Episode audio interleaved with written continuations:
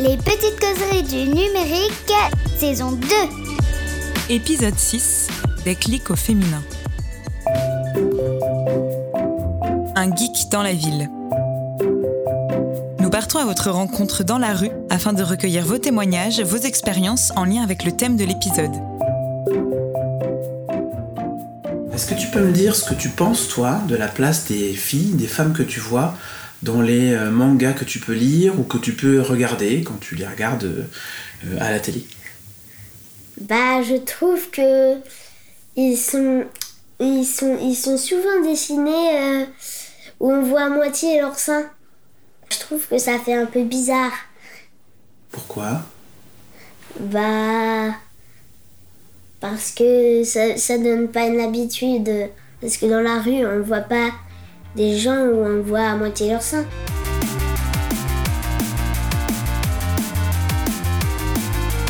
La grande causerie. Thomas Romer, expert en protection de l'enfance dans les espaces numériques, reçoit un ou plusieurs invités pour débattre d'un sujet en lien avec l'éducation numérique. Salut à toutes et à tous et ravi de vous retrouver pour cet euh, épisode 6 de la saison 2 des petites causeries du numérique où aujourd'hui nous allons aborder euh, la place euh, des femmes, des jeunes femmes dans les espaces numériques. Car comme vous le savez, depuis quelques années, l'égalité femmes-hommes est enfin, je dirais, au cœur d'évolutions significatives et de, questionnements qui traversent notre société. Pour autant, il reste encore beaucoup à faire. Et bien sûr, les jeunes générations sont particulièrement mobilisées et actrices de ce mouvement, mais il existe encore de nombreux lieux où la place des femmes reste parfois compliquée, voire caricaturée. Et en tant que parent, euh, vous vous posez certainement la question de comment préparer les jeunes filles à, cette, euh, à cette distanciation euh, parfois nécessaire par rapport à tout ce qui se passe dans les espaces numériques. Et bien sûr, parmi ces espaces numériques, les, réseaux sociaux sont au cœur de l'émancipation de pas mal de jeunes femmes. Mais la question qu'on aimerait se poser aujourd'hui, c'est justement ces fameux réseaux sociaux, espaces numériques, sont-ils émancipateurs ou véhiculent-ils encore de nombreux stéréotypes ou inégalités? Voilà en quelques mots les questions auxquelles euh, nous allons essayer de répondre au cours de cette grande causerie au sein de laquelle j'ai le plaisir d'accueillir deux jeunes femmes qui vont nous partager leur expérience. Comme première invitée, euh, nous avons la chance d'avoir euh, Amélie qui est en ligne avec nous. Bonsoir Amélie. Bonsoir. Vous êtes coprésidente de l'association Les Internets, qui est une association qui se bat, se mobilise pour rendre les créatrices de contenu et donc de vidéos plus visibles sur Internet. Vous avez d'ailleurs à ce titre lancé euh, pas mal d'initiatives en ce sens. Et votre collectif, euh, qui comporte de nombreux membres, de nombreuses personnes parmi vous, est composé de, femmes qui se mobilisent pour cette cause et vous nous expliquerez pourquoi et comment au cours de nos échanges. Et puis nous avons euh, également en plateau la chance d'avoir Valentine. Valentine, bonsoir. Bonsoir. Vous êtes créatrice euh, de contenu sur les réseaux sociaux et vous êtes connue sous le pseudo de En toutes lettres. Et vous vous êtes lancée il y a quelques mois sur, euh, sur Instagram et TikTok. Et vous êtes ce qu'on appelle dans le jargon une booktokeuse. Et vous nous expliquerez un petit peu de quoi il retourne. Et euh, vous nous partagerez, je l'espère, également vos ressentis par rapport au sujet de l'émission. Je vous propose qu'on commence peut-être tout de suite en rentrant dans le dans le vif du sujet. Et euh, Amélie, euh, comme je viens de le dire, vous, vous êtes donc coprésidente de cette association euh, Les Internets. Vous vous battez pour cette meilleure visibilité des créatrices de contenu. Amélie, j'avais envie de vous demander tout simplement que constatez-vous au sein de votre association sur cette inégalité en termes de, visibilité et comment surtout l'expliquez-vous? Alors, ce qu'on constate, c'est que sur plusieurs plateformes, on, voit très peu de, femmes. Euh, que ce soit euh, dans les vidéos de gros youtubeurs ou que ce soit euh, juste en termes de visibilité quand on va nous-mêmes sur la plateforme, dans les tendances, dans dans enfin dans les pages d'accueil, on voit pas forcément beaucoup de femmes. et même dans les tops ou dans les personnes qui vont progresser le plus à l'année. là, par exemple, YouTube vient de sortir leur top 10 et il n'y a que des créateurs, aucune femme. Sur YouTube, c'est ça? Oui, sur YouTube. Et sur Twitch, euh, il y en a, il y en a moins également. Euh, donc il y avait un chiffre, c'était de 20, 20% de femmes pour 80% d'hommes.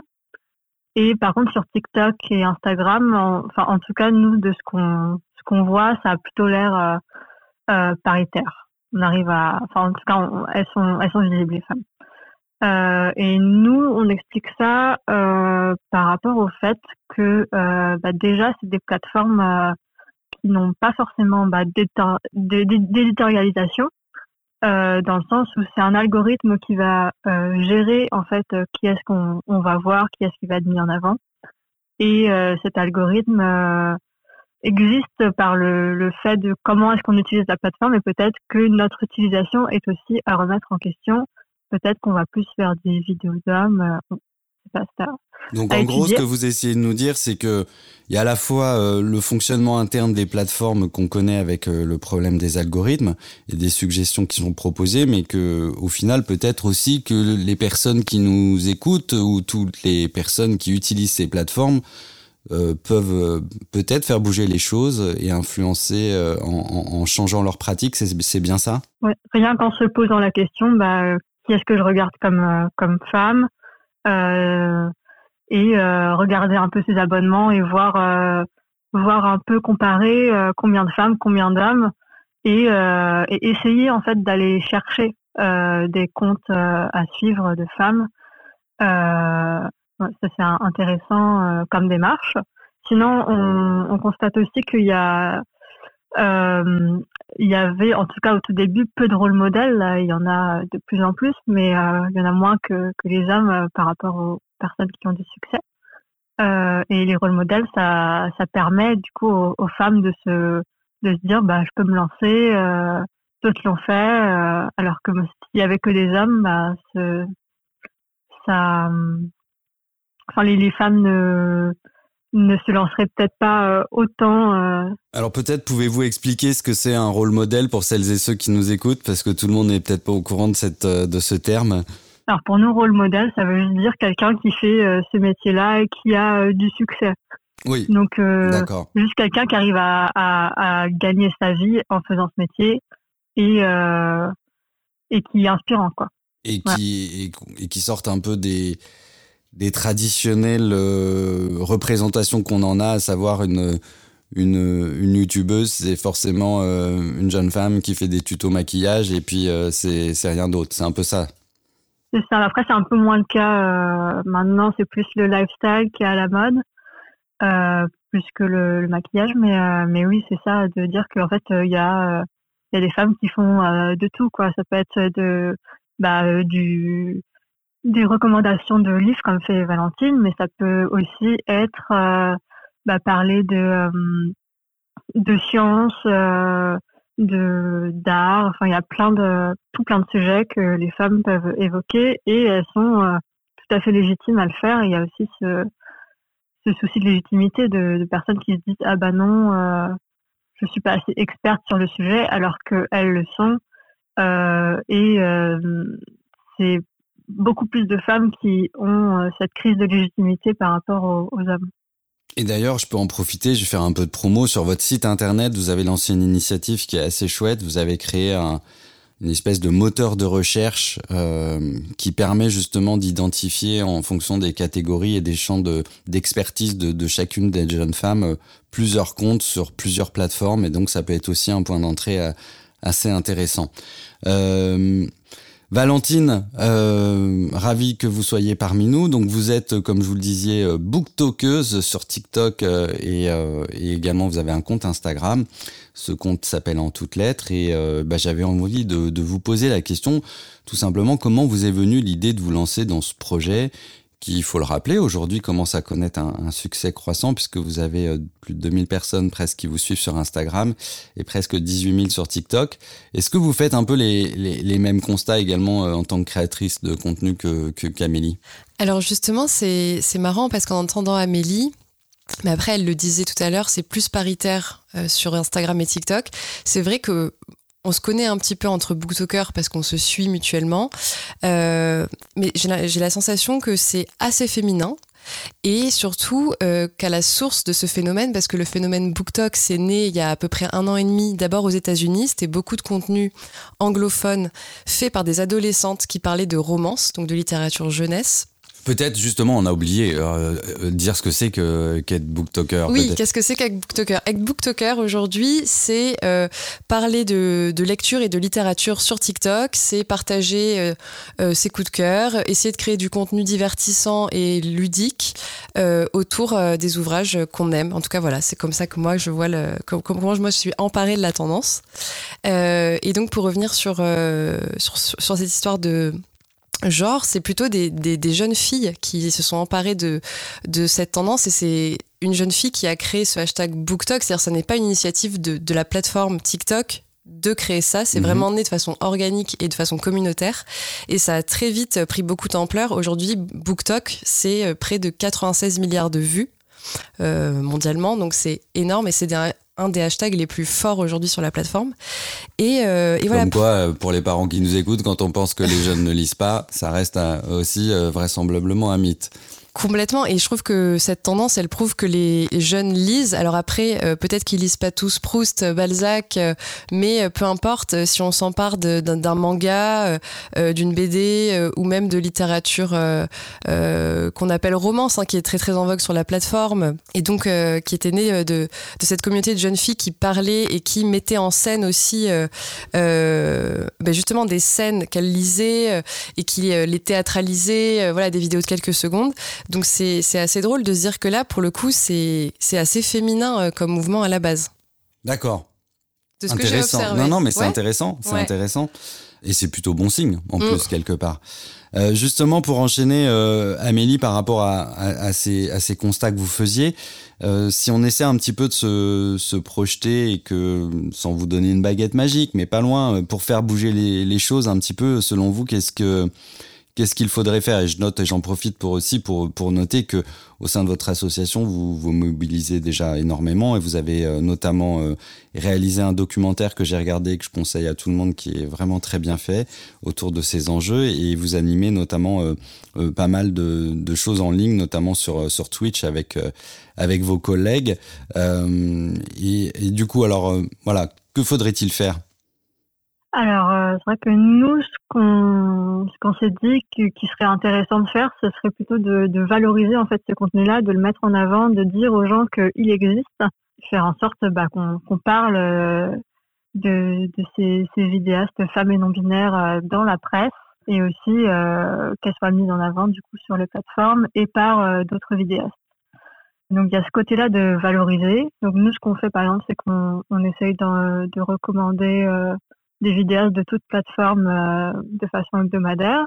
Et on a ce côté aussi de monter en compétences. C'est-à-dire que faire en sorte que les femmes puissent avoir toutes les compétences en main pour euh, bah, faire euh, des vidéos et se sentir légitime à les faire et techniquement avoir euh, donc, toutes ces compétences-là. Et donc avec ça, on fait des, des formations par les pairs, du coup. D'accord. Des personnes qui, qui sont vidéastes et qui gagnent euh, leur vie en étant vidéastes, qui vont former d'autres euh, plus petites euh, vidéastes. Donc une jeune fille qui, qui nous écoute ou dont les parents ont décelé qu'elle aurait envie de faire ça, elle peut prendre contact avec votre association et, essayer de, de, de, voir si elle pourrait pas trouver quelqu'un qui accepterait un peu de, de servir de, de tuteur, de tutrice en, en l'occurrence pour, pour l'accompagner, c'est ça? Alors, on fonctionne pas forcément comme ça. On fonctionne plus par des, formations sur des thématiques. On va inviter euh, une, une vidéaste euh, qui, euh, par exemple, parle parle de voyage et filme filme ses voyages. Et on va lui demander bah, techniquement comment est-ce qu'on fait pour filmer un voyage, tout ça. Et et ça va être soit en présentiel, soit en ligne. Et euh, dans ce cas-là, la, la, personne pourra poser toutes ces questions du coup à, à la vidéaste. D'accord. Pour en savoir plus, on se rend sur votre site et on prend contact, je suppose. Euh, oui, ou alors on juste on devient, on adhère euh, sur sur Eloasso et on a accès à tous nos replays de, de, de ces, ces, événements qui ont déjà eu lieu et on a aussi accès à une newsletter qui euh, bah, qui, qui informe sur les prochains événements. Ok, super, bien noté.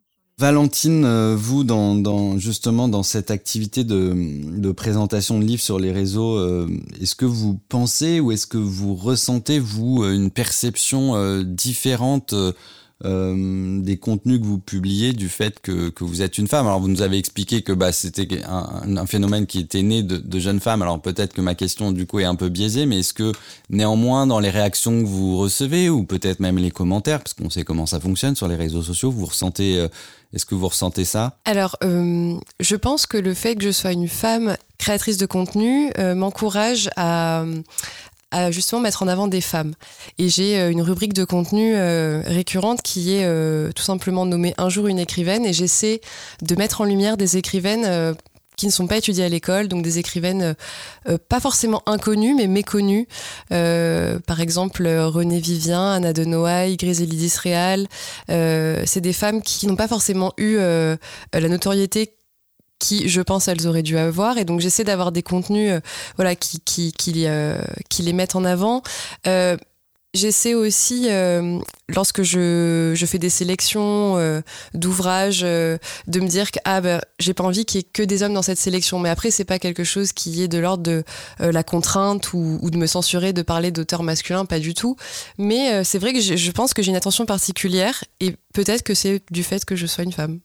Mais et du coup, dans la manière dont ces publications sont reçues par vos, communautés, vous sentez une différence de, de, de, perception du fait que un homme vous écrive un, ou un, un, jeune garçon vous écrive un commentaire? Et comment vous avez des, parfois des choses euh, euh... qui vous interpellent?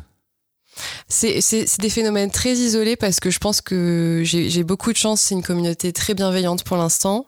Euh, après, euh, c'est vrai que quand on s'expose sur euh, Internet, on s'expose aussi à ce qu'il y ait des commentaires. Et il arrive qu'il y ait des commentaires qui soient honnêtement des compliments sur le, purement physique, mais c'est vrai que c'est pas forcément des choses qu'on a envie d'avoir en commentaire dans ces vidéos. On a plus envie qu'on nous dise c'est hyper intéressant que t'es trop belle, mais c'est des commentaires qui sont un peu c'est un peu des trolls aussi et honnêtement il y en a très peu. Et mais en effet je pense que des créateurs de contenu masculin n'ont pas affaire à ce genre de, de réaction mais ce que, ce que j'observe surtout, c'est que euh, euh, ce sont des sujets qui engagent euh, ces, ces, contenus à propos de femmes méconnues.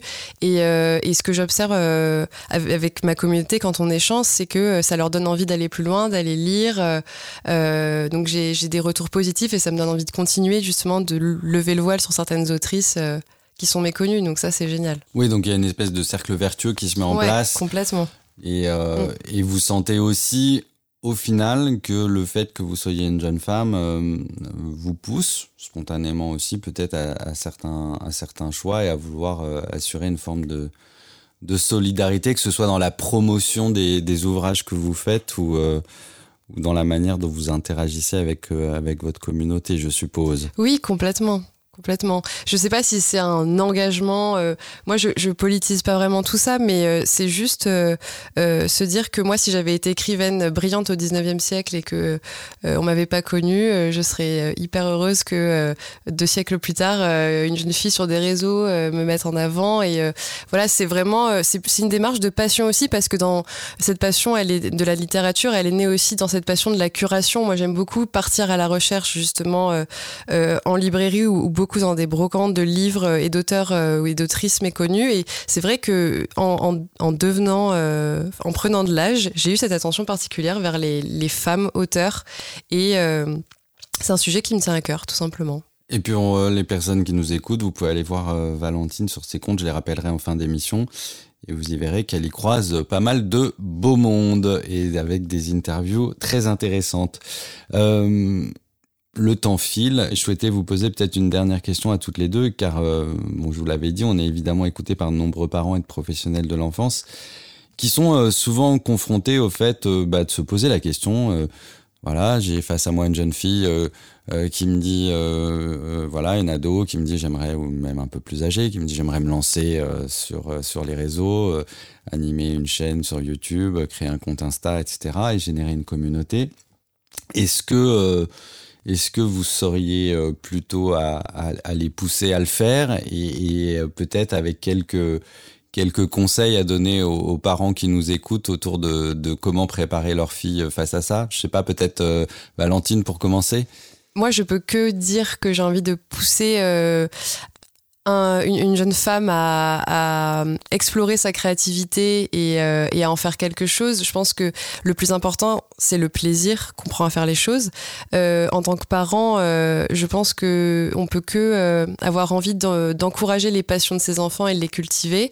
Après, c'est toujours la même histoire, c'est faire attention comment on s'expose, faire attention au, volume d'heures passées pour pas que ça devienne une course au like et à la notification et que ça, que ça devienne quelque chose d'obsessionnel tout est toujours dans, le, dans trouver l'équilibre, mais c'est aussi le rôle sûrement du parent euh, euh, d'ajuster. Mais pour moi, euh, une adolescente ou une jeune femme qui a envie de parler de sa passion sur les réseaux sociaux et, d'y mettre du cœur, on peut que l'encourager. Super, merci pour ce message positif. Amélie, même question? Alors je vais répondre pareil, je serai pour encourager et, et, du coup, comme disait Valentine, faire attention à, à la santé mentale, à ce que ce soit pas une, une charge et à ce que ce soit vraiment euh, du plaisir.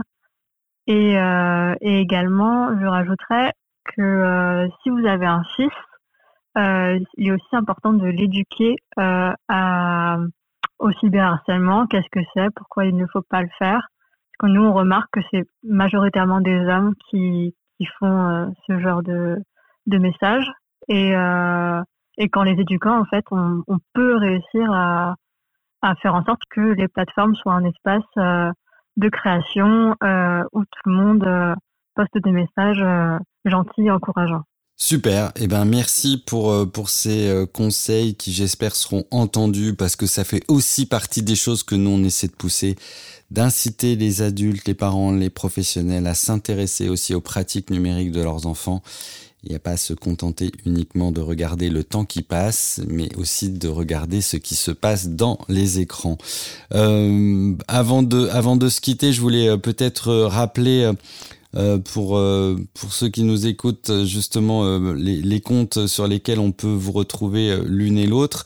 Concernant l'association les internets tes.com, vous pouvez les retrouver évidemment sur leur site internet qui est très bien fichu et que je vous encourage à aller aller euh, consulter avec une fois encore ce, moteur de recherche qui met en avant toutes les créatrices euh, de contenu euh, en ligne dans tout leur champ de compétences possibles et imaginables. Elles ont également un compte Twitter les internets avec le 1 en chiffre devant que vous pouvez retrouver facilement et sur Instagram les internets tout court.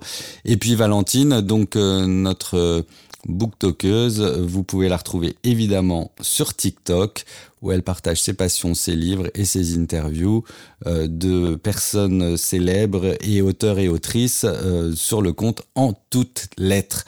Un très grand merci euh, à toutes les deux d'avoir accepté de, de participer à cette émission. J'espère que vous aurez passé du bon temps et que ça aura permis également d'éclairer les parents et les adultes dans leur ensemble qui nous écoutent. À très bientôt. Merci à toutes les deux. Merci beaucoup. Merci beaucoup. Puis maintenant, je vous laisse entre les mains expertes de Marion et Arnaud pour les actus. Ciao, bye, à la prochaine. Les actus. Arnaud Silla et Marion Azaperi, psychologues cliniciens, vous partagent leur top 5 des actualités fun et sérieuses du numérique. Salut Arnaud alors t'es prêt à réfléchir au thème de ce nouvel épisode des petites causeries? Évidemment, féminin et numérique, y a de quoi dire. Ah oui, c'est certain. Alors, d'abord, je voulais te parler d'une expérience un peu flippante qui a été faite en mars dernier à l'occasion de la journée de la femme. Ah oui? Vas-y, je, je vois pas. C'est une expérience sociale. Toi, qui es un grand gamer, tu connais peut-être euh, Joachim alias JKM. Ah oui, oui, c'est l'un des meilleurs joueurs de Counter-Strike euh, Global Offensive. Alors euh, bon, rapidement pour ceux qui nous écoutent, on peut dire que CS:GO, enfin euh, Counter-Strike Global Offensive, est un jeu de tir à la première personne, multijoueur en ligne, basé sur le jeu d'équipe développé par Valve, Valve Corporation. Le premier jeu de la franchise, qui était Counter-Strike, il date des années 2000. Et la version Global Offensive, elle, elle date de 2012. Alors autant dire que c'est un jeu qui a traversé le temps parce que moi j'y jouais il y a 20 ans dans les LAN avec euh, des amis à la fac. Enfin bon, il met en jeu deux équipes qui incarnent soit des terroristes ou des antiterroristes avec des objectifs qui sont forcément distincts. La partie se joue en plusieurs manches. Bon voilà, c'est quand même un jeu qui, qui, date, mais euh, selon les dires de Millennium, il est encore pas mal exploité et suivi en, e-sport. Mais il faut aussi reconnaître que c'est un jeu qui est assez difficile et qui est pas vraiment un jeu pour les casual gamers quoi. Ok Arnaud, je reprends avant de te perdre. Donc en fait, ce joueur pro a accepté de jouer en créant un personnage qu'il a refait et en lui donnant un pseudo féminin. Ok, mais euh, pourquoi il a fait ça? Bah tu vois, comme beaucoup de monde, il ne pensait pas qu'être une gameuse, c'est-à-dire une femme joueuse de jeux vidéo, c'était pas toujours évident dans le rapport aux autres. Et là, il s'est vite rendu compte.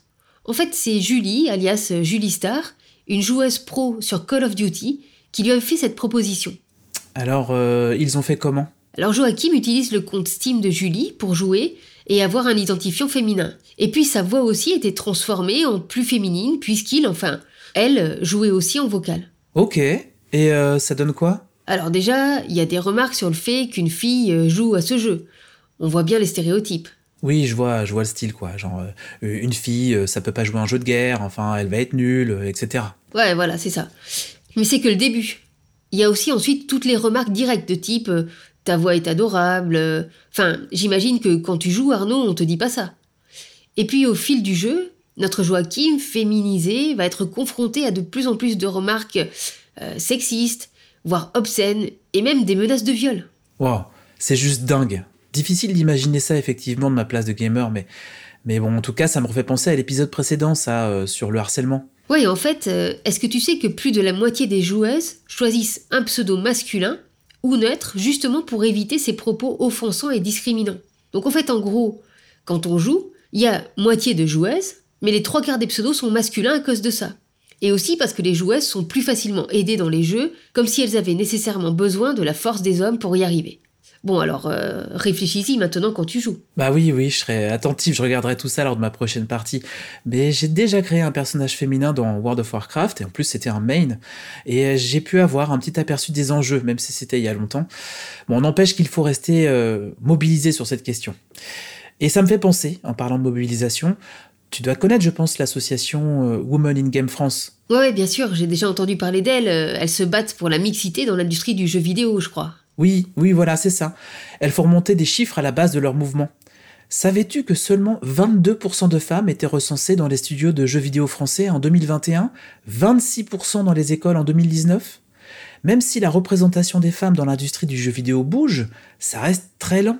Et on part de loin dans cet univers hyper masculin. Ouais, ouais, j'ai entendu aussi, c'est assez fou, que seulement un jeu sur cinq qui avait été présenté en 2020 dans le cadre de l'Electronic Entertainment Expo incluer un protagoniste féminin. Tu te rends compte, c'est vraiment pas beaucoup, et en plus, euh, j'imagine que pour la plupart, ça doit être des princesses à sauver. Justement, tu touches là un point qui est vraiment important.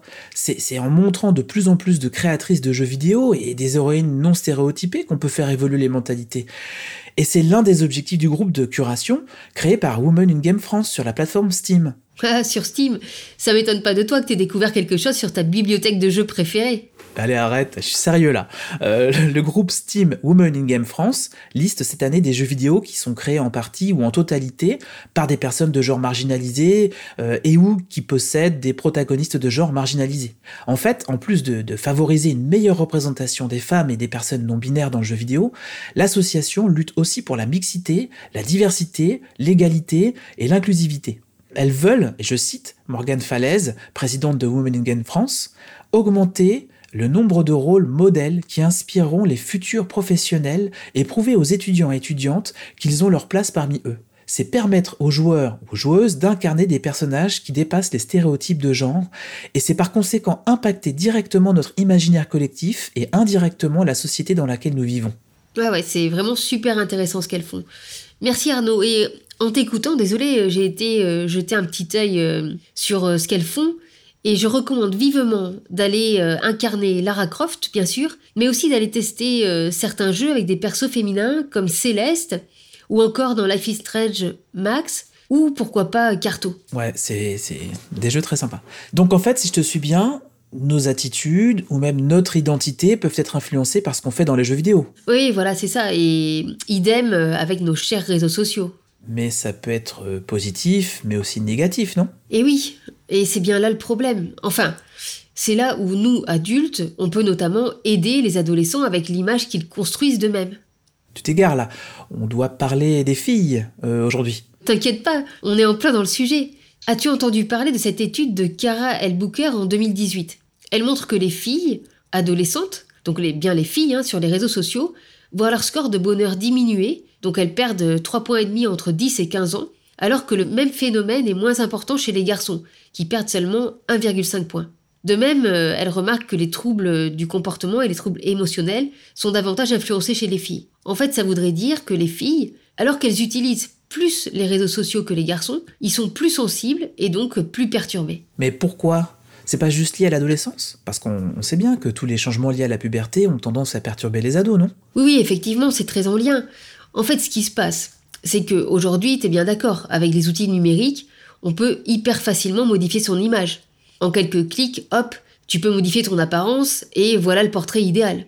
Alors, quand tu te sens pas trop bien dans ton corps, notamment à l'adolescence avec euh, le corps qui change, ça donne envie d'aller en créer un virtuel qui me plaît, non? Ah oui, j'avais entendu parler de ce projet Dove pour l'estime de soi. Il semble que 60% des filles de plus de 13 ans se servent de filtres. Et c'est vrai qu'il suffit d'ouvrir Snap ou Insta, les filtres, ils sont très simples à utiliser et marrants parfois. Ouais, enfin, marrant, euh, ok, quand tu te mets des petites oreilles de chat, mais euh, pas que. Si tu remarques en fait, avec certains filtres, on a un peu tous la même tête. Tu vois, la peau bien lisse, de grands yeux en amande, etc. Et c'est ça qui peut perturber les filles adolescentes. L'apparence, ce qu'on appelle l'image de soi, va être très importante chez elles, et le fait d'être tous les jours confronté sur les réseaux à des images d'autres qui sont perçues comme beaucoup plus belles, en fait, ça va avoir des conséquences négatives. Tu vois, par exemple, il y a une étude qui a été faite par Yvonne Kelly en 2019 en Angleterre auprès de 10 000 ados de 10 à 15 ans. Et bien là encore, on voit que les filles accordent plus d'importance à l'image d'elles-mêmes sur les réseaux sociaux que les garçons. Et les résultats montrent que 4 filles sur 10 qui utilisent régulièrement les réseaux présentaient des signes de mal-être, de dépression, des troubles du sommeil et une mauvaise image corporelle. Ok, donc si je comprends bien, être tout le temps face à des corps de rêve euh, sur les réseaux sociaux, ça crée des complexes chez les filles. Donc je vois bien le rôle qu'on peut avoir, nous les adultes, qu'on soit professionnels ou tout simplement parents, ça va être de déconstruire ces images soi-disant parfaites. Bon allez, je prépare mon expo photo sans filtre. Ah, bonne idée Arnaud. Mais bon, euh, on voit qu'on a du pain sur la planche pour améliorer la place des femmes dans le numérique encore. hein. En tout cas, merci de ton aide. Ça roule, à plus J'irai geeker chez vous. Le principe Un psy, Arnaud Silla, s'invite chez vous pour jouer en famille aux jeux vidéo, mais aussi pour parler culture et usage du numérique à la maison. La culture manga met en avant une certaine représentation de la femme. Ouais. et qui me semble pas avoir beaucoup évolué. Tu vois, là, je, je me refais pour la sixième ou septième fois euh, la série Cobra. Oui, oui, oui, moi aussi C'est- en ce moment, je vois. Avec un doublage de qualité. Exactement. Euh, bon, voilà, qui, est- qui qui qui est sans doute discutable, surtout pour l'époque à laquelle on l'a vu. Et euh, je pense qu'on avait, des- enfin, en tout cas, des parents qui n'étaient pas, qui étaient pas beaucoup derrière nous, quoi, quand on regardait ce genre de trucs. Bah non, c'est Dorothée qui choisissait. Ouais. Maman Dorothée. Maman Dorothée. Et, euh, et je trouve que ouais, la représentation de la femme euh, sur ce type de, de, de série, elle semble être assez la, la même aujourd'hui, quoi. Enfin, qu'il n'y a pas eu de, de bond en avant. euh.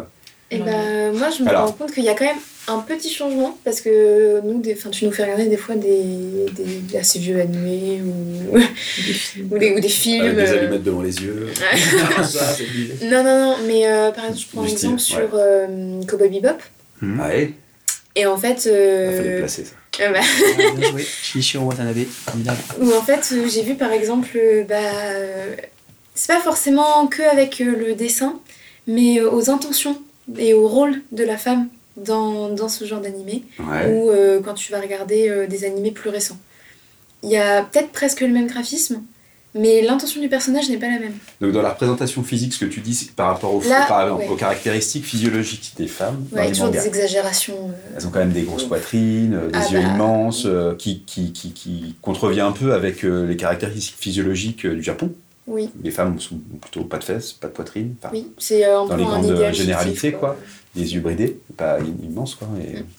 et là, ouais, c'est vrai que tout est exagéré, mais presque à, à l'envers quoi. Mais tu vois, dans Cowboy Bebop, euh, alors même si du coup, je te rejoins sur le côté un peu euh, euh, Faye, elle, elle est bah, elle est quand même des fois dans des rapports de séduction, c'est un peu la femme objet qu'on va convoiter, ça, ouais. même si elle s'assume, elle fait ses choix, elle s'en fout.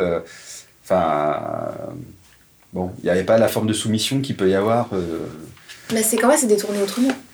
Ouais, C'est ça qui est compliqué en fait. euh, bah, sur ce sujet-là.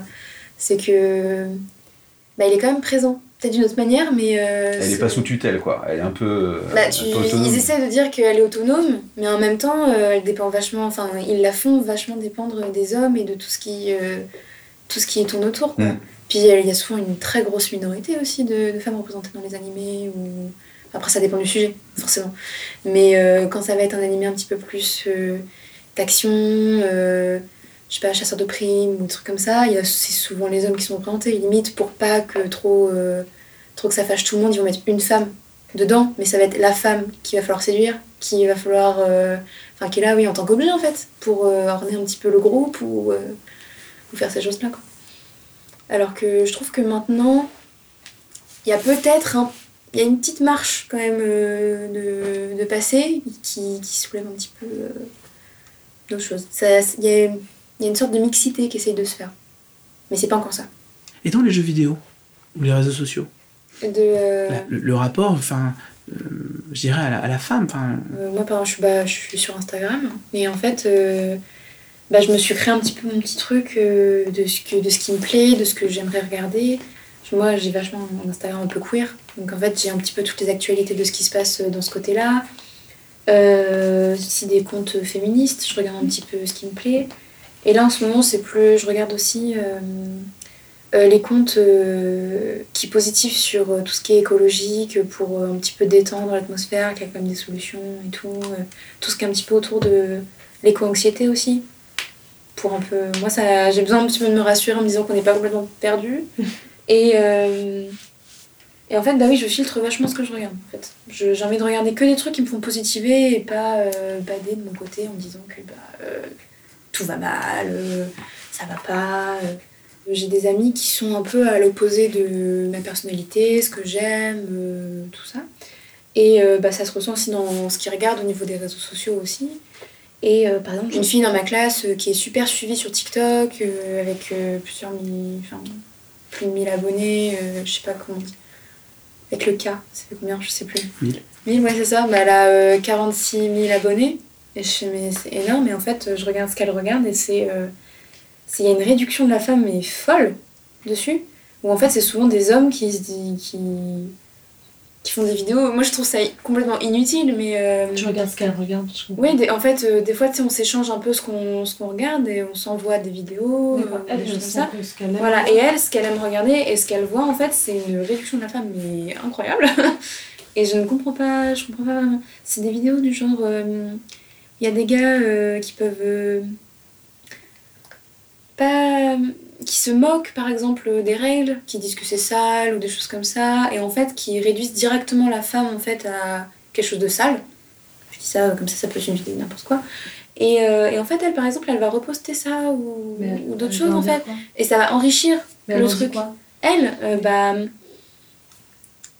euh, c'est, bah, en fait, c'est le pourquoi elle regarde. C'est parce que c'est ce qui, ce qui est proposé et elle va pas changer euh, le truc. Alors que comparé pas du coup à nous, on filtre vachement ce qu'on regarde. Alors qu'elle, elle est moins dans le filtre euh, complet en fait. Elle, elle a ça devant, elle fait ok. Alors que moi, par exemple, je vois ça, euh, je signale et je regarde pas en fait. Enfin, je, ça me déplaît. Je, je pars. Enfin, signaler, ça dépend quand c'est le degré quand même. Euh, voilà, si ça me plaît pas, je juste je j'enlève, je veux pas regarder. Moi, c'est pas ça, mais à l'école, il y a un garçon qui m'avait dit parce que je suis une fille, je vais être nulle au foot. Et parce qu'il il serait plus fort que moi. Donc ça, c'est tout. Parce que lui, c'est un garçon et que moi, je suis une fille. Et donc tu lui as cassé les genoux. Pour lui montrer que les filles, elles en avaient aussi dans le tibia. Quoi. Non, mais ça, ouais. euh, toute la question, euh, tout ce qui est misogyne, euh, antiféminisme, tout ça. Ouais, tu revendiques un petit côté un peu militant aussi. Moi, Enfin, oui. Après, j'ai l'impression qu'il y a de plus en plus de filles dans, dans, dans les milieux où il n'y en avait pas forcément avant. Oui, Ouais. parce qu'on on essaie de s'affirmer le plus ça possible, qui, en fait. Qui, qui est- qui est positif Mm. aussi. Euh, Avec les réseaux sociaux, on voit que voilà, Mm. il y a aussi, euh, Ça aide. ou même dans la musique, peut aider. enfin, ouais, ça offre une certaine visibilité. quoi. Mm. Mais avec euh, tous les risques des réseaux sociaux. Et dans les, dans les jeux vidéo Jouer avec euh, des garçons, des filles, la représentation des hommes, des femmes? Moi, clairement, ça me fait peur de jouer en, en réseau avec des personnes que je ne connais pas. Ça me stresse, j'arrête, je fais pas du tout. Alors que par exemple, euh. Non, mais Non, et par exemple, mais je joue que, si je joue en ligne, c'est que avec des amis, des gens que je connais ou que je connais bien. Et euh, en fait, euh, ben, du coup, enfin, moi de mon côté, je suis plutôt dans le côté bah, queer, un petit peu euh, dans cette communauté. Donc mes amis, en fait, tout le monde s'en fiche. En fait, tout le monde, si on se connaît, on n'a pas le problème, euh, il n'y a pas de hiérarchie de qui, euh, qui est supérieur à qui, tout ça, on est tous sur le même pied. Tout va bien. Mais en fait, moi, ce qui me stresse, euh, ouais, c'est. C'est un peu ce côté-là, de. Bah, tout ce qui est euh, misogyne, et en se disant qu'en fait, bah oui, vu que t'es une femme, euh, tu peux pas y arriver, quoi. Enfin, les jeux vidéo, il y a tout le truc des jeux vidéo, c'est pour les garçons, tout ça. Tu fais, bah, euh, non. Encore, tu trouves ça? Bah, moi, quand je regarde. Lucas, par exemple, il joue à Fortnite.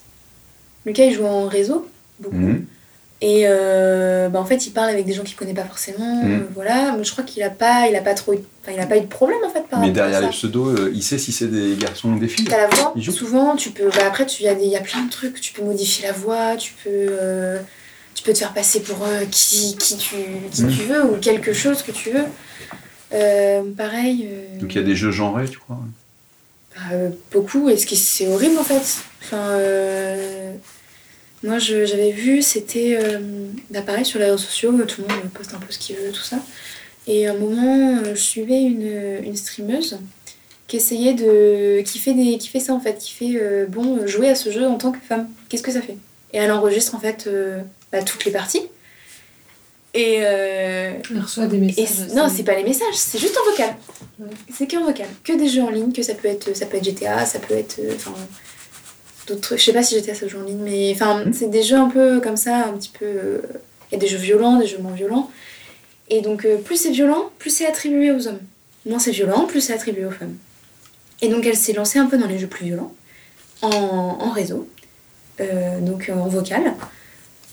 Et à chaque fois, donc elle parle, elle fait oui, vas-y, donne-moi ça, ou des trucs comme ça. En fait, les gens, ils voient que c'est une voix féminine, et ils vont la, ils vont la rabaisser, euh, ils vont la rabaisser jusqu'au bout, quoi.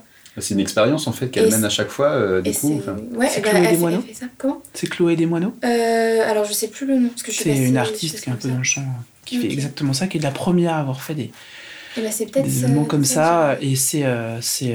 Il y a une sexualisation, mais Ouais. énorme. elle a fait une, per- enfin, une performance, en, voilà, elle a enregistré sur YouTube, et on, elle- on voit la partie qu'elle fait, Et je crois que c'est Twitch Call of. aussi, pas mal, ouais. Et on voit, on entend les gens dire, voir faire des choses. C'est, il faut le voir pour se rendre compte. C'est ça, parce que si on le dit, on fait bah euh, non, c'est pas grave quoi. Mais en fait, quand on est devant les faits et qu'on entend ce qui se passe, c'est euh, moi ça me choque Mm. qu'il y ait des gens qui peuvent se permettre de dire ça comme ça.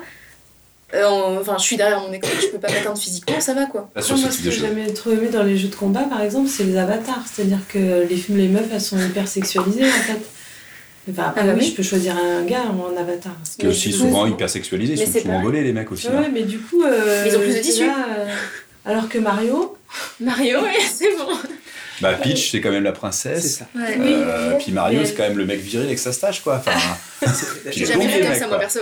Mais en tout cas, c'est la, la princesse à sauver. C'est-à-dire. Ouais, que- Oui, moi je pars. Ouais, je Après, moi j'ai jamais vraiment connu l'histoire. Enfin, je me. C'est enfin, vrai fait, non plus, en fait, à chaque fois, j'ai- ouais, je crois que j'ai. Ou alors on a occulté. On a occulté le truc de Je pense que vous avez, euh, vous avez homosexualisé Mario avec sa moustache et. Luigi. Euh, carrément. un peu et en arrangé fait, ils étaient cool, ils étaient là en train de faire euh, sauter sur les jambes. avec tous leurs vêtements de couleur. La geekothèque de l'invité. Marion Azaperi, psychologue clinicienne et chercheur, s'invite dans l'intimité vidéoludique d'une personne qui vous dévoile son jeu vidéo ou sa série préférée. Alors j'ai vraiment le grand plaisir pour cette nouvelle rubrique de la Geekothèque de l'invité d'accueillir Ovidi. Bonjour Ovidi. Bonjour. Donc vous êtes réalisatrice, auteur et documentariste. Vous combattez pour la reconnaissance des femmes et vous analysez notamment le rapport au corps et aux sexualités, comme par exemple euh, dans Tu n'es pas obligé, illustré par Digli, qui dénonce euh, le poids social en matière d'image et de sexualité. C'est un livre euh, qui est vraiment super pour les adolescents. Et donc aujourd'hui, dans la Geekothèque, ce n'est pas exactement à cette place que vous êtes invité, pour ceux qui ont l'habitude d'écouter la Geekothèque. On va faire un petit pas de côté, et en effet, Ovidi, je vais vous demander ce qu'il y a dans votre Geekothèque. Hein, donc, est-ce que vous euh, accepteriez de nous parler de euh, ce qu'on trouve euh, chez vous dans cette geekothèque, par exemple vos séries, vos BD, vos podcasts ou pourquoi pas vos jeux vidéo? Alors, de jeux vidéo, il n'y en a pas. Parce que je pense que la dernière fois que j'ai joué à des jeux vidéo, ça devait être Super Mario Kart en 1994, quelque chose comme ça. Donc, de jeux vidéo, il n'y a pas. J'avoue que c'est une sphère culturelle qui, que, à côté de laquelle je suis passée. Faut, faut être clair. Hein. Il, y a, il y a certains, certaines choses avec lesquelles on a plus ou moins d'affinité. Et moi, je suis toujours passée complètement à côté euh, de, de, du jeu vidéo. Donc voilà, je, je comprends. Euh, je comprends. Euh, je, je vois, c'est toute une sphère. En plus, j'habite à Angoulême. Donc Angoulême, il y a aussi une école qui est l'Engmin. Il y a une école de, de jeux mhm. vidéo. Enfin, donc voilà, je, je, je vois bien l'importance en tant qu'objet culturel que ça a pris. Mais moi, je suis toujours passée complètement à côté. Donc dans ma geekothèque, on n'en trouvera pas. Euh, ça pourra venir. Hein. Euh, oui, peut-être. Je, rappelle que dans la première Geekothèque, on avait invité euh, Mijo, qui a plus de 70 ans et qui est une fervente joueuse de jeux vidéo. Donc voilà. Non, mais on sait, on sait jamais, effectivement. Il n'est jamais trop tard pour s'y mettre. après, c'est vrai que je fais partie de la dernière génération aussi à avoir grandi sans les outils numériques puisque moi, je, vraiment, j'arrive avant, euh, avant la génération Y. Moi, j'ai eu mon premier portable, mon premier téléphone portable, je devais avoir 19 ans. Et euh, j'ai commencé à avoir la DSL, euh, je devais avoir, euh, je dirais, 21, 22 ans en fait. Mmh. Donc, donc j'ai, moi j'ai grandi en voyant arriver le modem 56K, etc. Donc finalement, le, le, le passage à Internet, évidemment, il s'est fait puisque je suis assez présente sur les réseaux sociaux et tout ça. Mais ça n'est pas mon mode de consommation premier. Moi, je suis encore beaucoup au papier. j'ai gardé mes VHS super longtemps. J'ai encore plein de DVD à la maison, etc. Donc il y a j'ai pas euh, le, tournant d'internet. En fait, je l'ai pris comme tout le monde évidemment, mais euh, j'ai encore des réflexes old school entre guillemets. Euh, après, parmi les, objets numériques, je dirais que je consomme entre guillemets. Mm-hmm. Il y a beaucoup de podcasts, puisque c'est vrai que le, podcast. surtout le podcast en France, faut être clair, le podcast féministe en France a pris quand même énormément de place ces dernières années. Donc vraiment, j'en écoute beaucoup, j'en écoute beaucoup, euh, euh, ne serait-ce que pour regarder ce que font mes consoeurs. Alors pour ceux qui connaissent pas du tout, parce que dans notre public, enfin le podcast féministe, hein, c'est pas, ça peut être une découverte pour certains. Est-ce que vous pouvez expliquer euh, rapidement qu'est-ce que c'est le podcast féministe? Et ensuite pour quelqu'un qui connaît pas, qu'est-ce que vous conseillez pour découvrir finalement? Alors, le, podcast féminin, c'est quelque chose qui s'est énormément développé ces, dernières années, et ce pour une simple et bonne raison, c'est que dans le milieu du podcast, a pas d'argent. et là où il n'y a pas d'argent, en général, dans, les créations culturelles, là où il n'y a pas d'argent, on trouve des femmes, forcément. Souvent, euh, des femmes autrices ou réalisatrices. On, voit bien, c'est valable pour le reste de l'audiovisuel. Hein, en général, c'est vrai que les femmes sont plutôt euh, cantonnées, je dirais, aux productions petit budget. Et pour le coup, vraiment, dans, les podcasts, il n'y a pas de pognon du tout, du tout, du tout. Donc c'est pour ça qu'on a vu très vite euh, des podcasteuses indépendantes. Je pense à l'époque à l'arrivée d'Anouk Perry, par exemple, qui a fait des, des choses très drôles avec des titres un peu rentre dedans, mais qui étaient assez drôles et, avec un fond sérieux. Par exemple, Anouk Perry, elle avait fait euh, euh, qui m'a filé la chlamydia, qui était toute une enquête à partir d'une contamination où elle remontait épisode par épisode. Ça mhm. donnait lieu à des conversations euh, profondes, en fin de compte. Euh, je pense aussi à, à un podcast que, que moi j'ai trouvé très émouvant, qui est Impatiente. Euh, qui était un podcast de euh, euh, Marie Sigono, c'est Marie, je, Sigono c'est sûr, je crois que c'est Marie Sigono, qui, qui, est décédée d'un cancer du sein et qui a a débuté ce, ce podcast en, en, en, étant malade pour partager aussi euh, comment elle était traitée par les autres médecins, euh, comment était vu le cancer, euh, le cancer du sein, comment finalement il y avait encore des injonctions sur les femmes, même quand elles sont malades, à être pomponnées, à être jolies, à être machin, à continuer à avoir une sexualité aussi, etc. Et qu'elle est voyée comme un fardeau vraiment. Et, et elle n'a jamais pu terminer ce podcast puisque donc le dernier podcast de, de cette série-là avec elle se termine à l'hôpital. Elle est sur sa chambre, euh, elle est dans son lit, sur son lit, et elle est dans, et, et, on entend la respiration un petit peu sifflante. Elle, elle, a, elle a, une bonne voix, c'est ça qui est assez déstabilisant, c'est qu'une une semaine ou deux semaines plus tard, elle était décédée. Ça, c'est un podcast que je trouve très beau, donc avec, euh, c'est souvent, en général, les podcasts féministes, ça part souvent de de réflexion personnelle et intime. Donc là, par exemple, la maladie. Dans d'autres cas, ça va être euh, l'amour. Je pense au cœur sur la table, où il est vraiment très, Mhm. voilà, où il est question d'amour. Euh, ou voilà d'un contexte sexuel aussi ou de plein de choses comme ça euh, ou, ou, ou de rapport au corps je pense aussi à un podcast que moi j'ai beaucoup aimé qui est le podcast de Judith Duportail qui s'appelle euh, mais qui est donc Miss Paddle? Où elle raconte euh, au début de façon un peu humoristique qu'un qu'un jour elle, a constaté que son mec euh, avait euh, liké sur Instagram euh, des photos de- de- d'une fille qu'elle appelle Miss Paddle, qui est donc une de ces Instagrammeuses qui font du yoga, qui sont très sportives et très belles, etc.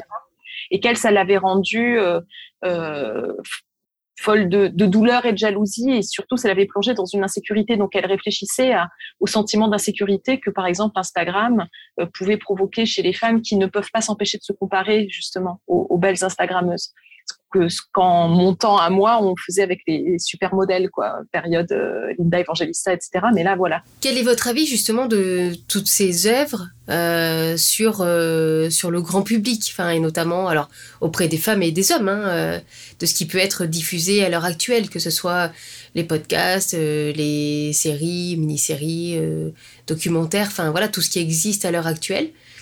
Est-ce que ça joue enfin, sur, sur la place notamment des hommes, des femmes Je suis toujours partie du principe que pour lutter contre les images sexistes ou les productions culturelles sexistes, il fallait proposer des contre-images ou des contre-produits culturels, je dirais.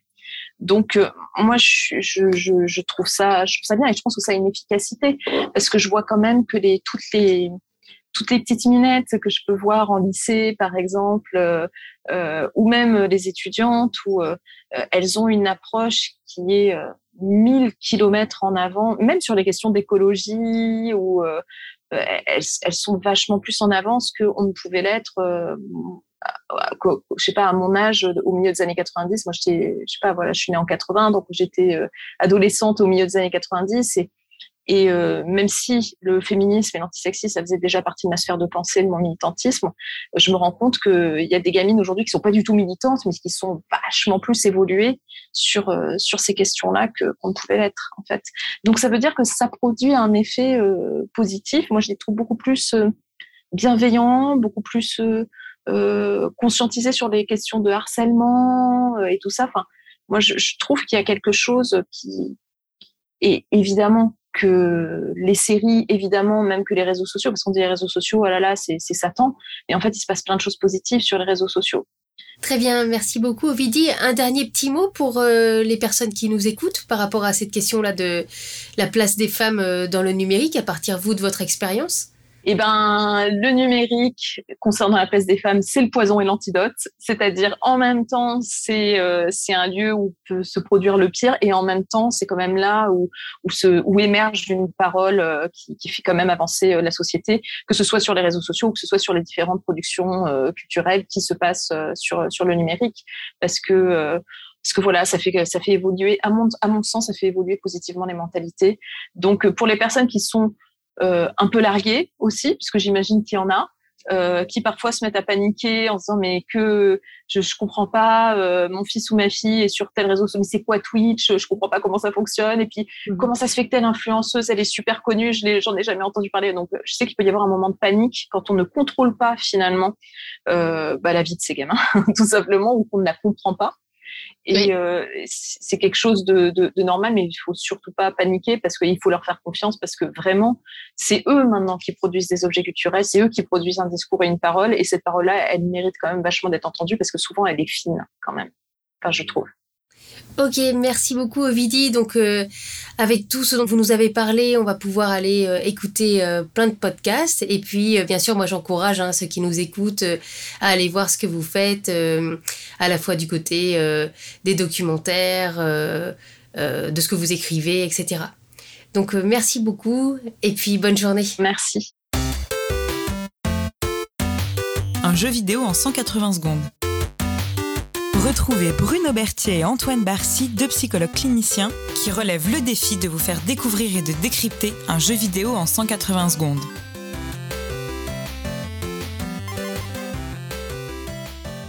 Hello Bruno. Alors, il me semble qu'aujourd'hui tu voudrais discuter d'un sujet dont on parle vraiment trop peu. la place des filles ou des femmes dans les jeux vidéo. Ces héroïnes avec lesquelles on adore jouer. Salut Antoine, effectivement. Aujourd'hui, faisons une place d'honneur à ces personnages féminins qui sont présents dans l'univers du jeu vidéo depuis 1985, avec le personnage de Tobi Kissi Masuyo de Baraduc. Alors c'est parti. Je suis tout oui. Ah, je te connais toi. Tu vas vouloir nous parler d'un jeu qui valorise les gameuses. J'ai effectivement envie de te parler d'un jeu de tir à la première personne qui fait la part belle aux personnages féminins. Apex Legends, sorti en février 2019. Pendant longtemps, le choix des personnages dans une équipe de jeu de tir était exclusivement masculin. Team Fortress 2 et Counter-Strike par exemple. Et aujourd'hui, dans Apex Legends, un personnage sur deux est féminin. Mais ce n'est pas le nombre qui est intéressant, c'est surtout la personnalité, l'histoire et le style des personnages qui est travaillé ce qui met définitivement game over le stéréotype féminin égale sexy et masculin égale muscle. Tout personnage confondu, ça apporte une grande diversité qui permet aussi aux joueuses de plus facilement trouver un personnage dans lequel se projeter. J'ai été étonné par le nombre de joueuses croisées en jeu ainsi que du nombre de streameuses sur Apex. Je me suis dit que ce jeu vidéo qui offre une diversité et une qualité d'écriture pour ses personnages féminins devait y être pour quelque chose. Si tu me le permets, Bruno, j'aimerais rappeler que les jeux vidéo ayant pour personnage principal des héroïnes sont nombreux. On y retrouve Bayonetta, la sorcière de l'Umbra combattant les anges en invoquant des démons, Chen-Li de Street Fighter, la combattante chinoise au coup de pierre ravageur, bien évidemment Lara Croft, l'héroïne du très célèbre Tomb Raider, aventurière à la gâchette facile, la princesse Zelda, personnage dont le nom porte sur ses épaules la saga du jeu, ayant évolué de princesse en détresse en personnage essentiel au caractère bien trempé, Cassandre, le seul personnage féminin jouable de la série Assassin's Creed, mercenaire spartiate aimant la baston, ou bien encore Jill Valentine, membre de l'équipe Alpha des Stars, personnage emblématique de Resident Evil. Ou toi, tu vas vouloir nous parler d'une héroïne Allez, tu as 30 secondes, top chrono. Bon, j'avoue, je peux rien te cacher. Tu sais, pour moi, l'héroïne de jeux vidéo, c'est Ellie, la franchise The Last of Us. Du haut de ses 14 ans, elle incarne le courage et la ténacité. C'est une adolescente au parcours de vie compliqué. Orpheline, élevée dans un pensionnat géré par l'armée, elle va devoir ensuite survivre à une pandémie provoquée par le co euh, un champignon, et qui va créer un univers post-apocalyptique. Les gamers et les gameuses devront incarner à leur tour le rôle de Joël, son père spirituel, Sarah ou bien Ellie. Elle n'est pas le personnage principal, mais elle incarne à elle seule l'essence du jeu. Pour résumer, les personnages féminins sont primordiaux aujourd'hui dans l'univers du jeu vidéo, car il est important que les gameuses puissent s'identifier à des personnages. N'oublions pas qu'un joueur de jeu vidéo sur deux est une joueuse.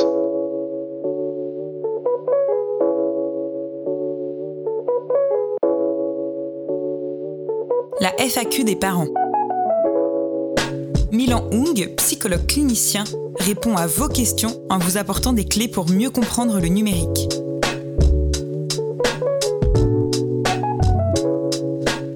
En tant que parent d'une jeune ado, je m'inquiète sur les images d'influenceuses qu'on peut voir sur les réseaux sociaux. J'ai peur du modèle que ça renvoie aux jeunes filles de notre génération. Est-ce légitime? Qu'est-ce que je peux faire pour protéger et armer ma fille face à ces dangers-là? D'abord, cela dépend de ce qu'on appelle ces dangers-là.